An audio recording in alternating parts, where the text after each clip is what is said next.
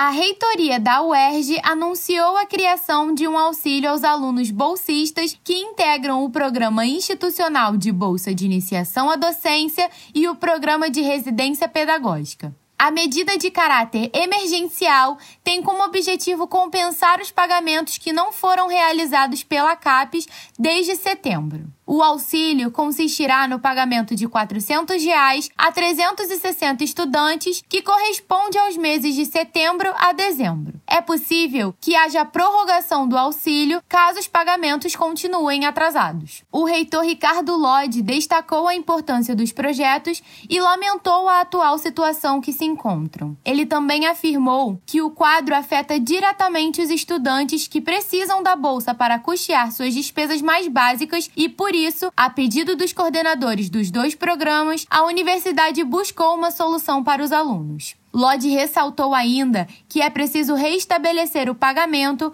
para que esses programas tão importantes para a educação pública do nosso país não sofram descontinuidade. Diretamente do Rio de Janeiro, Ana Júlia Brandão, para a Rádio UERJ.